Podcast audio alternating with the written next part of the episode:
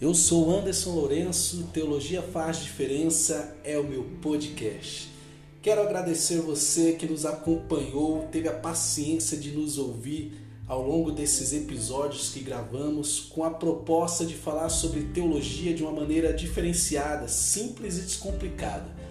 Claro que apoiado nos grandes nomes aí da teologia da atualidade, nós tentamos aí e gravamos uma série de episódios introdutórios. Falamos sobre cosmovisão cristã, qual o significado da religião, qual a natureza da teologia, conversamos sobre a necessidade do estudo teológico, também pontuamos a teologia como doutrina cristã e a teologia cristã, como ela se diferencia das demais teologias. Falamos sobre teologia como ciência e também o ponto de postura, ou melhor, de partida da teologia, por onde iniciamos o fazer teologia e desenvolver esse labor teológico, conversamos sobre o método da teologia, a expressão contemporânea da teologia e encerramos as nossas séries, nossos episódios aí iniciais, introdutórios, falando sobre a atualização da mensagem cristã. E eu quero agradecer você que foi fiel e paciente em nos ouvir. Minha proposta agora é falar sobre teologia sistemática, história e filosófica. Claro que apoiado, como sempre, nos grandes teólogos aí da atualidade, como Miller de Ericos, é, Alistair, o Franklin Ferreira e dentre outros tantos. Por isso que não vou ficar citando tantos esses nomes, porque eu já de início estou falando que estou me apoiando neles. Tudo bem?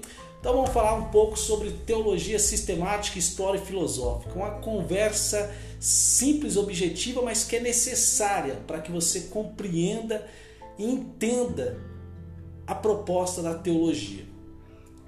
Quero falar um pouco sobre os principais marcos da teologia. E é importante você entender sobre os períodos, temas e personalidades da teologia cristã, como por exemplo o período patrístico, que vai do ano 100 a 451, e esses termos depois nós vamos explicar com mais detalhe para que você possa entender. A Idade Média e o Renascimento, que vai do ano 1050 a 1500, os períodos da Reforma e do pós-Reforma, que vai do ano 1500 a 1750, e encerraremos esse bloco de, de conversas com a Idade Moderna que vai de 1750 até os dias atuais. Esses são os temas importantes e fundamentais da teologia cristã. Ao refletir-se sobre as grandes questões da teologia, não podemos nos esquecer e não podemos deixar de perceber que muitas delas já foram tratadas. Quando falamos das questões dos temas, não podemos pensar que estamos inventando a roda. Não. Muitos homens já falaram sobre determinados temas que iremos tratar. É quase impossível fazer-se teologia como se isso nunca tivesse sido feito antes. Ah, claro, há sempre a atitude de se olhar para trás, para ver como as coisas foram feitas no passado e quais as respostas que foram dadas.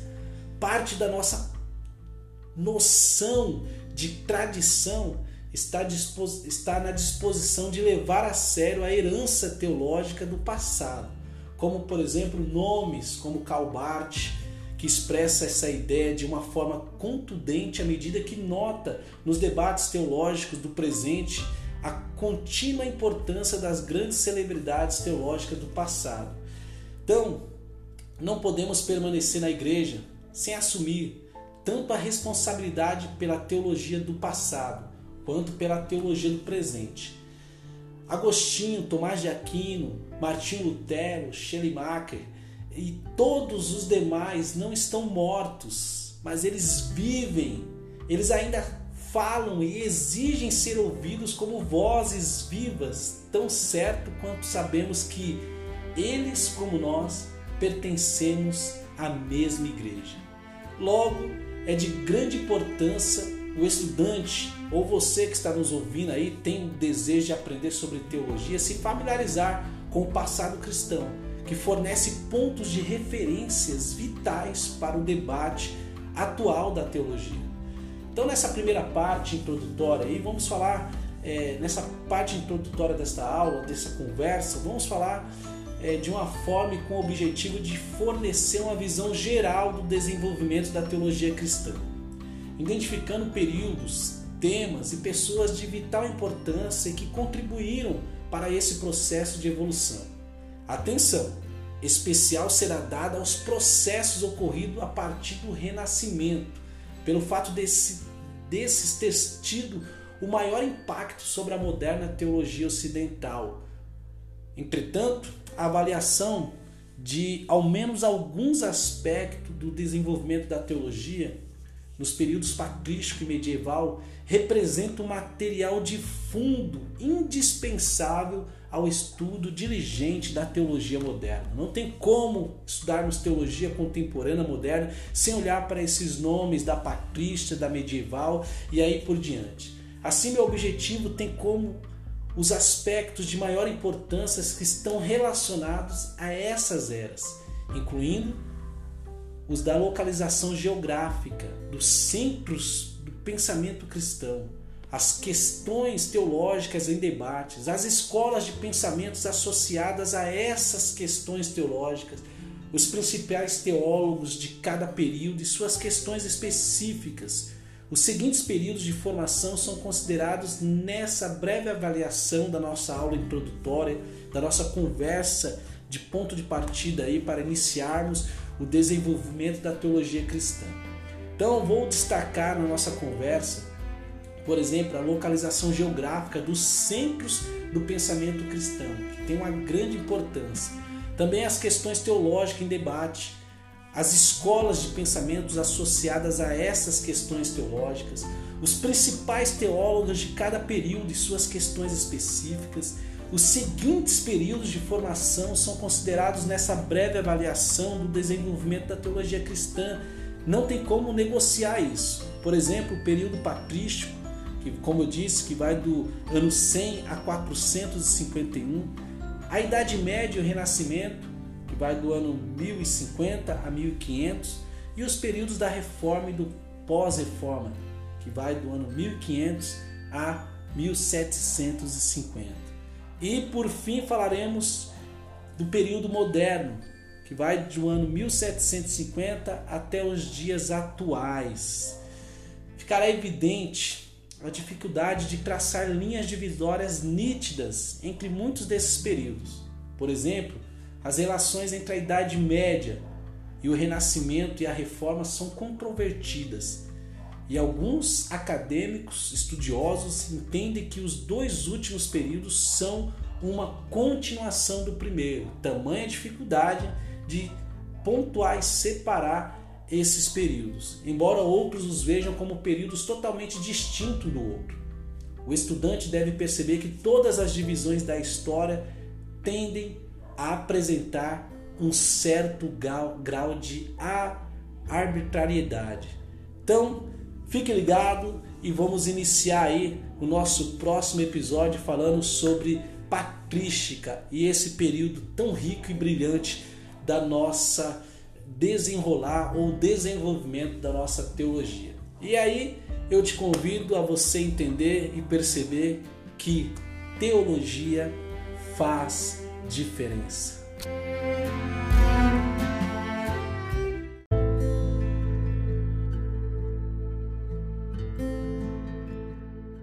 Eu sou Anderson Lourenço, Teologia Faz Diferença é o meu podcast.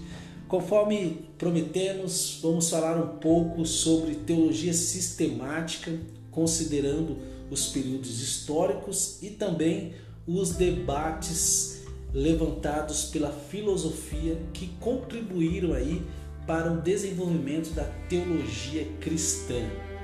Vamos iniciar nossa conversa com o período patrístico, ou seja, o período onde os pais da igreja, aqueles discípulos dos apóstolos, falaram e desenvolveram a teologia, que vai do ano 100 a 451, considerado como período patrístico.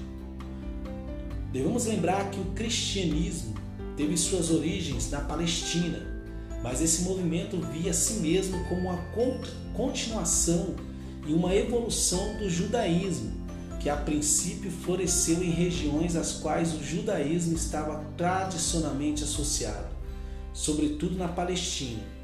Entretanto, rapidamente se espalhou para as regiões vizinhas, em parte por meio dos esforços dos primeiros evangelistas cristãos, como por exemplo Paulo de Tarso. Mas ao final do século I, o cristianismo parece haver se estabelecido por toda a região do Mediterrâneo Oriental e até mesmo adquirido uma presença significativa, nada mais, nada menos do que na cidade de Roma, que é a capital do Império Romano. À medida que a igreja em Roma se tornava cada vez mais poderosa, é, é impossível que não surgisse tensões com o próprio império e, consequentemente, entre a liderança cristã em Roma e em Constantinopla. E nós vamos trabalhar esse tema um pouco mais adiante, prevendo o racha, a divisão, o cisma, o cisma posterior entre as igrejas ocidental e oriental, ocidental em Roma e oriental em Constantinopla, respectivamente concentrada nesses centros de poder.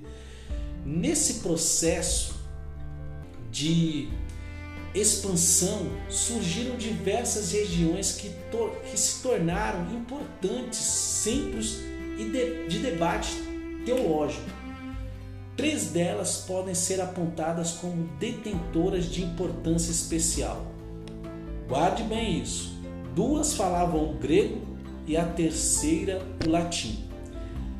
Vamos iniciar com a cidade de Alexandria, que está aí no Egito atual. Ela se destacou como centro de educação teológica cristã. Um estilo teológico característico via ser associado a essa cidade, o qual retrata sua antiga associação com a tradição platônica, ou seja, aos pensamentos do filósofo Platão. O estudante encontrará, e aquele que se depara com a teologia, vai encontrar referências a abordagens do tipo alexandrinas, em áreas como a cristologia, que é o estudo da doutrina de Cristo, da pessoa de Cristo, cristologia, e a interpretação bíblica, o que reflete tanto a importância quanto a particularidade do estilo de cristianismo associado a essa região. Outra cidade em destaque é a cidade de Antioquia e a região vizinha da Capadócia, na atual Turquia. Em uma primeira fase, uma forte presença cristã veio a consolidar-se nessa região norte do Mediterrâneo Oriental. Algumas das viagens missionárias de Paulo o levaram até essa região. A Antioquia se destaca de maneira significativa em vários pontos da história da igreja primitiva, conforme registrada aí e percebemos isso em Atos dos Apóstolos. A própria cidade de Antioquia logo se tornou um importante centro do pensamento cristão, como Alexandria. Foi associada a abordagens específicas com respeito à cristologia, às doutrinas relacionadas à pessoa de Cristo e à interpretação o termo antioquino, antioqueno é frequentemente utilizado para caracterizar este estilo teológico característico dessa região. Os pais capadócios, ou seja, que estavam na região, os pais aí da igreja que estavam na região da Capadócia, por isso que é chamado os pais capadócios, também tiveram uma importante presença nessa região em termos de teologia no século IV, especialmente da Trindade. Agora eu também gostaria de destacar o norte da África Ocidental, especialmente a área da atual Argélia. Nesse local ficava Cartago, importante cidade mediterrânea, e em um certo momento adversária política de Roma, pois ambas disputavam o domínio da região. Percebe que há um embate histórico, político, filosófico e é claro que a teologia está sendo desenvolvida nesse cenário. No período em que o cristianismo se espalhou por essa área, essa cidade era uma colônia romana. Entre os importantes escritores da região destacam-se Tertuliano, Cipriano de Cartago e Agostinho de Hipona. Nós vamos falar sobre esses teólogos mais adiante. Isso não significa que outras cidades do Mediterrâneo não tinham importância alguma. Pelo contrário, Roma, Constantinopla, Milão e Jerusalém também eram centros do pensamento cristão e da teologia cristã, ainda que nenhuma delas, é claro, estivesse destinada a alcançar a mesma importância de suas concorrentes, como citadas acima. Agora eu gostaria de esclarecer alguns termos para que a gente possa caminhar de forma mais familiar e entender a proposta da teologia e mostrar que a teologia faz diferença. O termo patrístico vem da palavra latina pater, que significa pai, e tanto designa o período referente aos pais da igreja, quanto as ideias desenvolvidas e características que se desenvolveram ao longo desse período. O termo é não inclusivo, ainda não havia surgido na literatura algum termo inclusivo que fosse aceitável por todos de forma unânime. Os termos a seguir relacionados são encontrados com frequências e devem ser registrados, ou seja, guardados aí para que você possa compreender e se familiarizar com os termos teológicos. Período patrístico. Esse termo representa algo definido de forma vaga, que frequentemente é considerado como o período a partir do término dos documentos do Novo Testamento, ou seja, os apóstolos ali, o período dos apóstolos, que vai até o ano 100, até o decisivo concílio da Calcedônia, em 451. Entendeu? Guarde isso. O período patrístico é quando se encerra o período dos documentos do Novo Testamento, que vai até provavelmente ali até o ano 100, até o decisivo concílio de Calcedônia em 451. Esse é considerado o período patrístico. E quando se fala de patrística, por exemplo, normalmente patrística, normalmente esse termo significa o ramo do estudo teológico que trata do estudo dos pais, patres, pais da igreja. E quando se fala de patrologia, um termo um pouco mais antigo, esse termo já significou literalmente o estudo dos pais da igreja mais ou menos da mesma forma que teologia significa o estudo de Deus, Deus. Entretanto, em anos recentes, a palavra sofreu uma alteração em seu significado. Agora, ela se refere a manuais de literatura patrística que fornece a seus leitores fácil acesso às principais ideias dos escritores patrísticos e alguns dos problemas de interpretação associados a elas. Percebe que isso tudo nos mostra e nos faz entender que teologia faz diferença.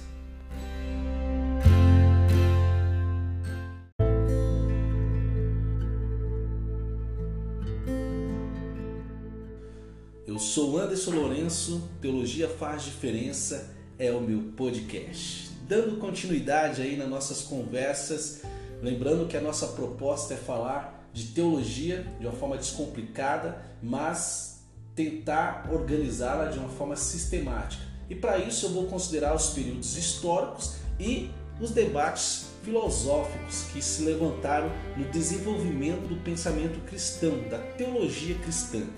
No episódio anterior, eu encerrei o episódio falando de uma série de dificuldades que o estudante, aquele que se inicia no estudo da teologia, tem para se identificar e para se familiarizar com os temas, os assuntos abordados no período da patrística. E eu encerrei, citei aí quatro exemplos, né, quatro razões, quatro motivos para essas dificuldades, mas eu encerrei, eu quero citar aqui, repetir novamente o quarto motivo para que a gente possa entrar na proposta de hoje desse podcast. Eu encerrei dizendo que o período da patrística assistiu o surgimento de, uma, de um grande cisma, por razões tanto políticas, ou seja, discussões políticas mesmo, quanto linguísticas, entre as igrejas do Oriente, de língua grega, e a do Ocidente, de língua latina. Muitos estudiosos notam uma marcante diferença de identidade teológica entre os teólogos orientais e os ocidentais. Isso é de suma importância. Essa diferença é marcante na identidade teológica entre os teólogos orientais e os ocidentais.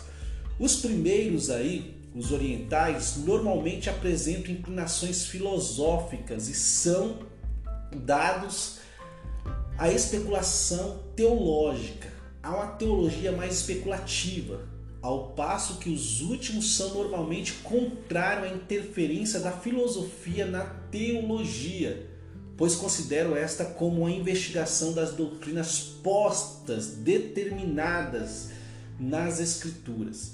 Esse aspecto fica evidente na célebre pergunta retórica do teólogo ocidental Tertuliano, que viveu no período de 160 a 225 ele diz: qual a relação entre Atenas e Jerusalém? Ou entre a academia e a igreja? Percebe aí o racha e a rejeição, a resistência, melhor dizendo, de Tertuliano, teólogo do Ocidente, contra as especulações e o uso da filosofia no fazer da teologia cristã. Então hoje eu vou citar alguns teólogos fundamentais, lembrando que a proposta não é falar sobre a história da igreja, que isso é outra disciplina e outra conversa, e nem tampouco falar simplesmente do período da patrística. Não. Eu vou citar dentro da nossa proposta alguns teólogos fundamentais baseados aí, lógico, na teologia sistemática de Alistair que ele vai abordar esses mesmos teólogos. Ele diz o seguinte, né? E a nossa proposta é o seguinte: ao longo dessa nossa conversa, eu vou citar aí referências a um número significativo de teólogos do período da patrística. Contudo, apresentamos aí, eu vou apresentar a seguir seis escritores cuja importância singular merece ser destacada com a menção especial. E talvez hoje eu vou falar apenas de cinco, deixando Agostinho de Hipona por último e falar num podcast separado somente dele.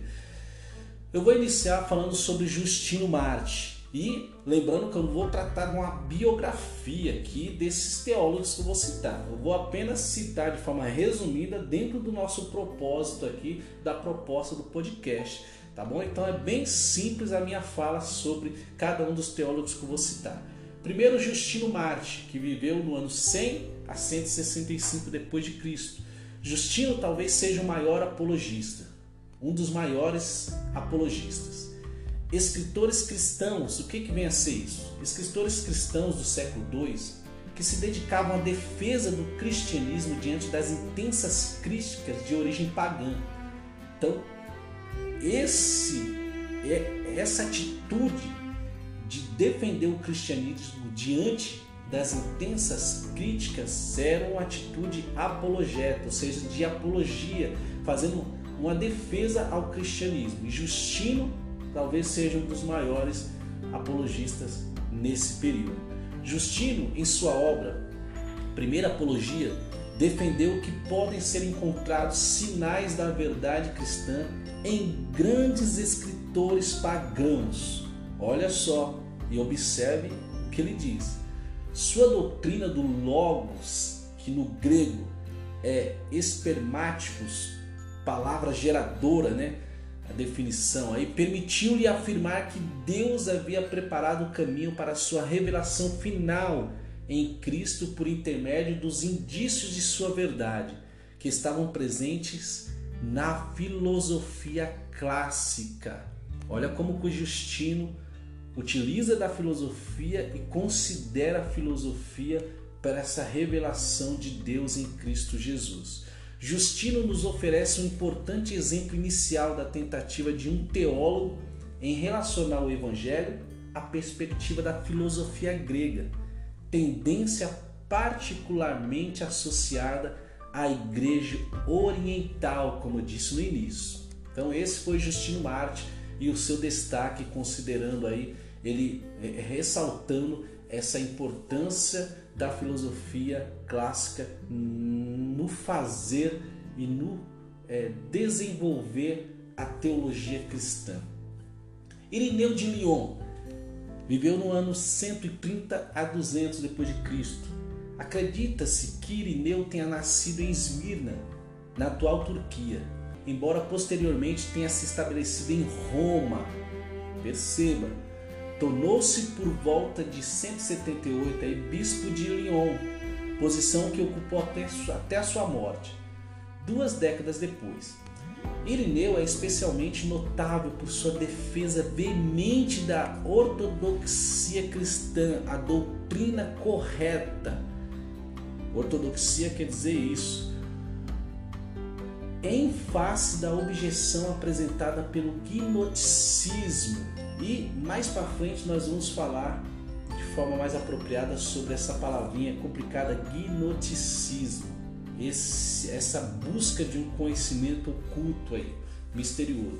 Sua obra mais importante, que é Contra as Heresias, representa uma defesa importante da compreensão cristã a respeito da salvação e especialmente do papel da tradição em se manter fiel ao testemunho apostólico diante de interpretações não cristãs. Percebe que Irineu de Lyon, pelo fato de se estabelecer em Roma, então desenvolver a sua teologia de forma é, no ambiente latino aí, ele no, no ambiente ocidental, melhor dizendo, ele tem uma tendência de considerar e lutar e batalhar pela tradição e se manter fiel ao testemunho dos apóstolos, ou seja, ao testemunho revelado nas Escrituras, diante de uma interpretação não cristã,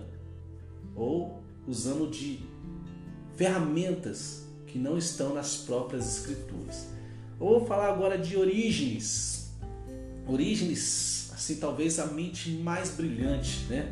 É extraordinário a biografia de Orígenes, mas ele viveu no ano 185 a 254. Orígenes, um dos maiores e mais importantes defensores do cristianismo do século III, forneceu uma base importante para o desenvolvimento do pensamento cristão oriental, do Oriente, de fala grega, suas contribuições mais relevantes para o desenvolvimento da teologia cristã podem ser vistas em duas áreas principais.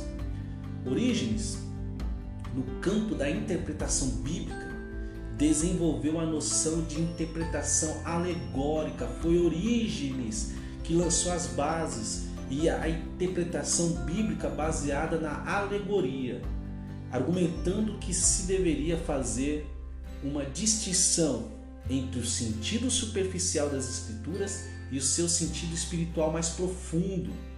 No campo da cristologia também ele tem as suas considerações e deve ser considerado um teólogo muito importante. Orígenes consolidou a tradição que consolidou a, tradi a, a tradição de se distinguir entre a divindade plena do Pai uma divindade limitada do Filho, ou seja, ele, ele consolidou essa tradição de distinguir entre a divindade plena do Pai e uma divindade limitada do Filho. Alguns estudiosos veem o arianismo como, e nós vamos falar sobre esse Arion aí mais para frente, como consequências natural dessa abordagem, ou seja, dessa distinção da divindade de Cristo e do Pai que ele faz. Orígenes também adotou com algum entusiasmo a ideia de apo... É uma palavra difícil, mas eu vou falar com calma. Apocatasis, segundo a qual toda criatura, incluindo tanto o ser humano quanto Satanás, será salvo. Hoje conhecida mais como universalismo, ou seja, a ideia de que todos serão salvos. Essa doutrina e esse pensamento surgiu com Orígenes. E eu quero encerrar aí para não ficar muito longo nossa conversa, nosso podcast com Tertuliano, que Tertuliano ele viveu no ano 160 a 225. A princípio, Tertuliano foi um pagão originário da cidade de Cartago, no norte da África, que converteu ao cristianismo, que se converteu ao cristianismo quando tinha cerca de 30 anos. Ele com frequência é considerado o pai da teologia latina, em razão do tremendo impacto que teve sobre a igreja ocidental. Ele defendeu a unidade do Antigo e do Novo Testamento contra Marcião. E nós, mais para frente, nós vamos perceber essa importância e o que que Marcião estava abordando para que Tertuliano viesse defender essa unidade do Antigo e do Novo Testamento, que argumentava, Marcião argumentava que ambos se relacionavam a deuses distintos e não ao mesmo e único Deus. Ao fazer isso, Tertuliano, Tertuliano lançou as bases para a doutrina da Trindade. Olha que extraordinário! Ele se opunha intensamente ao fato de a teologia ou apologética cristãs tornar-se dependentes de fontes estranhas de escrituras. Então ele se opunha de forma categórica à ideia de que as, a apologia, a apologética cristã viesse ser totalmente dependente de fontes estranhas. Ele está entre os primeiros representantes mais influentes que defenderam o princípio da suficiência das Escrituras, onde as Escrituras é suficiente, o qual condenava aqueles que recorriam às filosofias seculares para alcançar um conhecimento verdadeiro de Deus, como os que pertenciam à Academia de Atenas. Por isso, eu quero chamar a sua atenção te convidar a ouvir os nossos próximos podcasts para que você entenda que teologia faz diferença.